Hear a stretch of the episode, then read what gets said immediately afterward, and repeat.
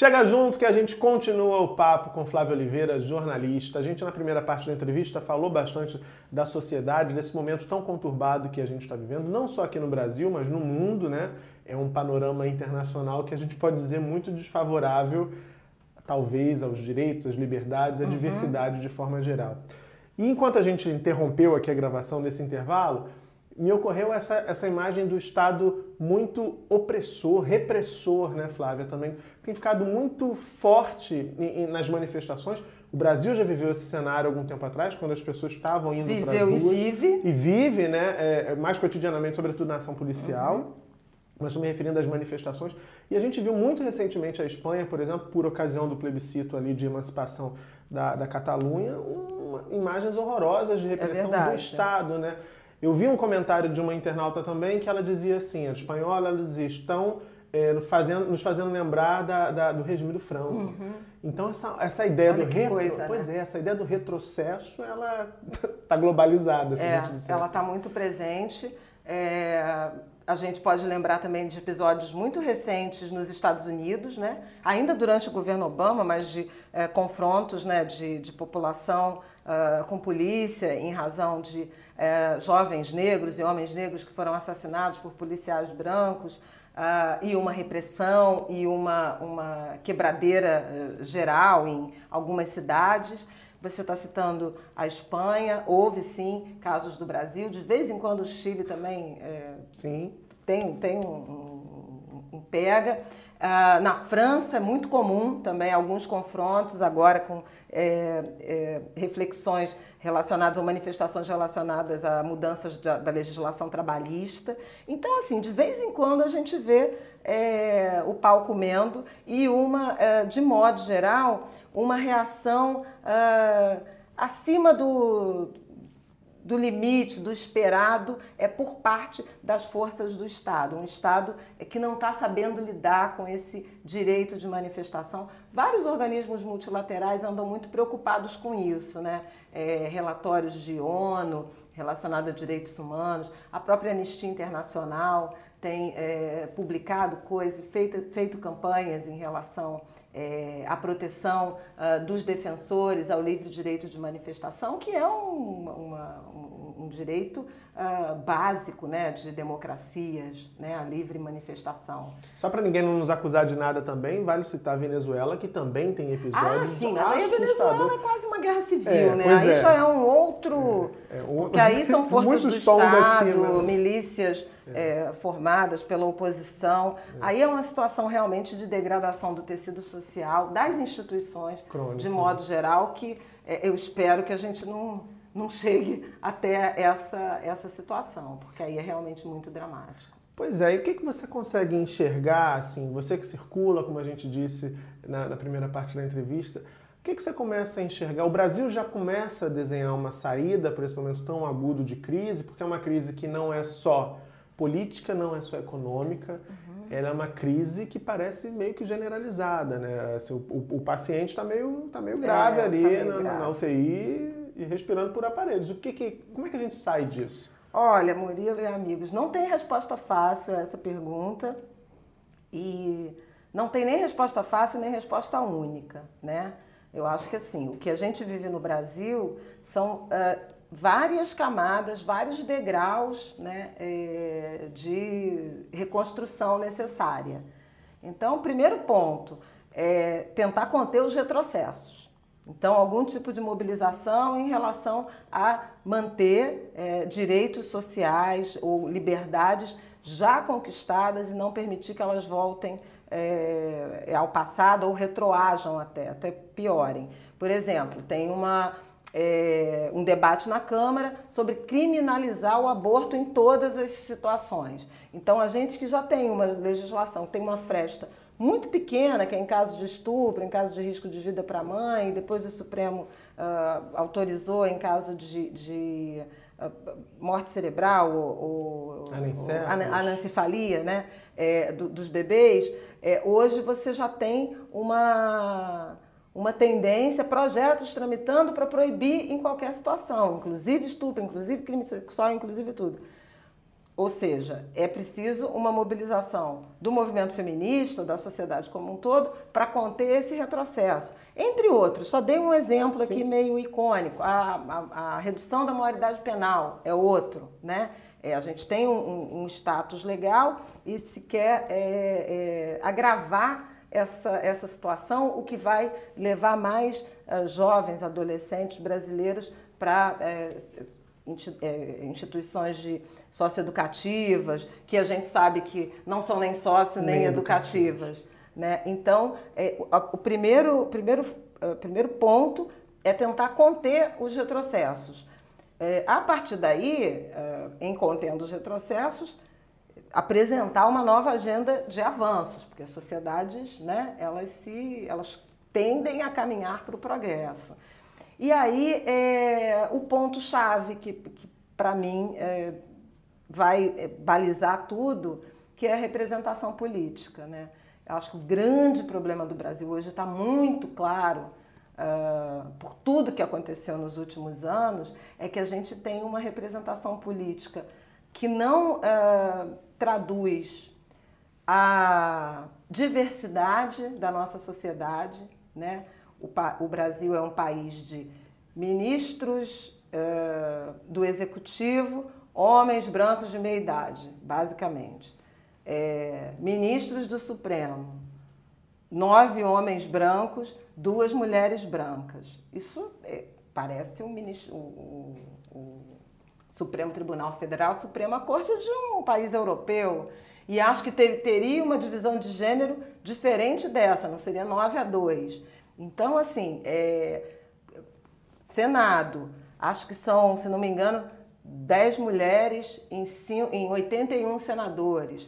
Câmara, são acho que 51, 50 deputadas em 511. Então, assim, está tudo errado, porque é, que, que representação política é essa que não leva em conta minimamente os matizes da sociedade. Quer dizer, a gente tem metade da população mulher, metade da população negra, a gente tem é, um movimento LGBT é, crescente, forte, visível, né? É, e, as, e, e, os próprios uh, ah, LGBTs assumindo né, orientação sexual, identidade sexual, e isso não está representado nas nossas instâncias políticas.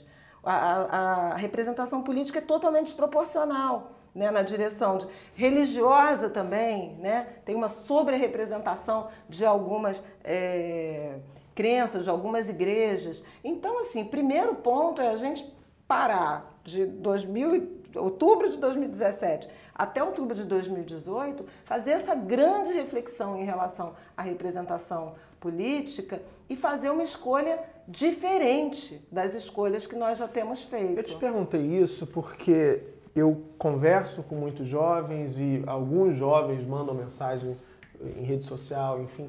E é um cenário de, de devastação. Uhum.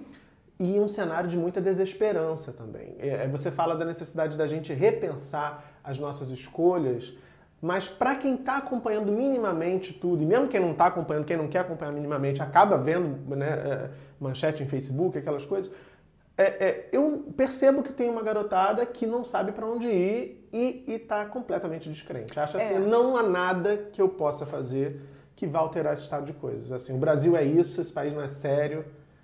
Como é que a gente consegue falar para essa... Porque também me parece que essa juventude tem um papel a cumprir que é determinante, né? Para pensar o novo, para fazer o novo. O Fernando Pessoa dizia é. isso. É preciso que venha o novo, aquela coisa toda. Eles precisam, a gente precisa deles. É, é, eu entendo a sua percepção em relação a uma certa descrença, um desencanto da juventude, e a juventude brasileira tem muitos motivos, né? Sim. A gente não tem repertório de política pública voltada para a juventude, né? A gente tem um Bolsa Família que termina aos 17 anos, é, a gente tem uma escola de ensino médio que é desinteressante, com uma evasão que alcança praticamente metade né, dessa juventude. A gente tem para os jovens a maior taxa de desemprego, mais que o dobro da taxa média do país. Eles entram no mercado de trabalho muito mal remunerados, normalmente é, sem nenhum tipo de vínculo empregatício, então a conta né? própria, totalmente precarizado. Então isso leva realmente a muito desencanto quando você tem uma pressão por uh, mobilidade social. Né? É, o Brasil é um país rico, com uma capacidade grande de geração de riqueza, mas com muita gente pobre, muita desigualdade, né? que talvez seja a grande marca é, dessa, dessa nação em construção.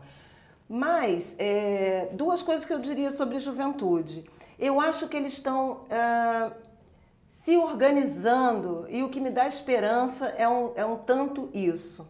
É, em movimentos culturais, em, é, com essa coisa da tecnologia, né? É, com experiências, reuniões, grupos, debates. Uh, o movimento secundarista muito forte. Sim. Foram eles que ocuparam as escolas 2015, 2016. Esse ano está meio, uh, talvez não tão ativo, mas tem ali uma, uma coisa de consciência política e de insatisfação uh, latente. Então, uh, fundamental é transformar essa indignação, essa insatisfação em uh, mobilização, em energia política. Né? Em eu acho que exatamente. A, a, a, pior coisa que eu acho que pode acontecer no Brasil hoje é a gente desistir dele, né? É, e desistir em que sentido? Tivemos uma, um aperitivo em 2016, abstenção no dia da eleição, entendeu? não ir votar, sabe? A gente precisa fazer escolhas. Nem que seja escolhas de banir determinados é, nomes. A gente precisa acreditar que a gente se compromete. Precisa né? fazer e não deixar de lado. Né? Deixar de lado é dar a vitória para os mesmos de sempre. Então, assim, a juventude precisa fazer seu título de eleitor, precisa se engajar em algumas campanhas, precisa brigar por candidaturas que as representem. Então, ir lá, entrar na disputa é, de partido político mesmo. Você né? pensar nas suas causas, né? Sem dúvida alguma. Porque, como você disse, assim, a gente falou da juventude, da necessidade de, de políticas públicas para essa juventude, a gente não falou de um assunto que eu sei que é muito caro para você, para mim também, que são jovens negros que são é brutalmente verdade. exterminados no Brasil afora. Uma né? pressão enorme por política pública nessa área de valorização da vida, que é o direito fundamental, básico. Né? o direito constitucional mais básico. A gente não tem isso. É, agora, a gente está falando muito assim de pensar o Brasil, né? Ai, o Brasil. Nenhum desses movimentos eles podem prescindir de pensar ou de começar pela cidade, ah, sabe? Sim. É na cidade que a gente vive. A gente tem que ter um apego maior pela cidade pelo bairro, pelo local onde a gente vive, por lugar. onde a gente transita, entendeu? Por onde a gente circula. Isso é fundamental, você começar a pensar a política, o cuidado, a política pública, as necessidades da cidade a partir do bairro, a partir da favela, né? a partir é, de uma determinada uh, região metropolitana, né? da metrópole. Pensar, da... por exemplo, por que, que a periferia é mais escura que a Zona Exatamente. Sul. Né, por que, que a gente tem polícia na Escura, Zona Sul? você está falando no sentido de iluminação pública. falando de iluminação pública. pública mas é, é, também mas é também negra. Exatamente. A periferia é negra. É negra. E, e, e a negritude da periferia tem muita potência, claro. produz muita riqueza, Sim. mas é fundamental que a gente se articule para que a produção de políticas públicas seja voltada para esse grupo. Sim. É a periferia que é empreendedora na essência, Sim. né? Porque as pessoas convivem com uma, uma certa precariedade no sentido de, de um emprego uh, mais mal remunerado ou uh, menos formalizado. Uhum. Então, assim, existe uma vocação. Então, o homem público precisa olhar para isso e pensar como é que eu vou estimular esse empreendedor? Como é que eu vou dar crédito? Toda que tá ali, né? né? Como é que a gente transforma isso é, em dinheiro, em business, em renda, em trabalho, em qualificação profissional? É esse tipo de, de demanda que precisa aparecer. Precisa aparecer em relação à prefeitura, os prefeitinhos, né, que tem agora, subprefeitura. Precisa aparecer nas, nas comunidades religiosas, entende? Se as pessoas vão todo domingo à missa ou ao culto, é, esses espaços né, são, são territórios, são espaços é, cobertos que podem, é, depois do, da celebração religiosa, virar um laboratório de é, empreendedorismo, uma, uma, um grande banco de dados de troca de, de talentos, de produtos, de mercadorias, e assim você vai lidando com o desenvolvimento local. Eu acho que assim, pensar o micro vai ser fundamental para o futuro do Brasil daqui para frente. Entendeu? E a partir daí a gente vai ganhando musculatura para atacar o macro. Pois é, você está falando de uma coisa, a gente está quase no finalzinho já, mas é uma coisa que há tempo já eu percebo, inclusive viajando pelo país, a gente tem uma mania aqui, uma tentação de federalizar tudo. É, tudo é uma questão nacional. Isso e você esquece do que está acontecendo Exatamente. na rua de trás da sua casa. Em particular o Rio de Janeiro. Exatamente. Que ainda tem uma. carrega uma herança da corte, de ter sido a capital. O Rio ainda se acha, né? É, o Rio ainda se acha. A gente brincava sempre falando assim: o Rio se acha tanto que o nome dos jornais do Rio são O Globo, Jornal do Brasil, né? É, enfim, Correio da Manhã, mas não é, o, é a Folha Carioca, é, ou a, né, que nem o Estado de São Paulo, é, que nem a Folha de São é. Paulo. A gente tem uma tentação de é, pensar e atribuir muitas responsabilidades e esperar coisas demais do governo central, que tem obviamente seu papel. Claro. Não estou abrindo, não é, estou liberando é, dos seus papéis não, mas é fundamental a gente cuidar da cidade. Olha o que está acontecendo no Rio de Janeiro Sim. hoje. Foi muito descuido, né? É. Que nós tivemos com a cidade, com o nosso estado. Eu acho que é um grande aprendizado também. A gente está falando do Brasil, mas esse ambiente de terra arrasada que nós vivemos na capital e no estado também teve a ver com um tanto de falta de cuidado dos atores sociais, empresariado, sociedade civil, mídia e a população e o eleitor de forma, de forma geral. Então, temos um ano para começar a mudar, né? Arrumar a casa. E não vai ser dando banho de loja que a gente vai conseguir arrumar nada disso, não, né, não, gente? Não, não, não, não. É mais que... profundo. Muito mais. Muito obrigado. Ah, eu adorei. adorei ter você aqui. Obrigado. Eu adorei. E se você também adorou, como nós, já sabe, se inscreve no canal, deixa o joinha aqui no vídeo também pra gente saber que você curtiu e acione o sininho para ser notificado, porque na semana que vem, na próxima segunda-feira, às 10 da manhã, tem mais novidade aqui no canal. Chega junto que a gente se vê. Tchau, tchau. Tchau!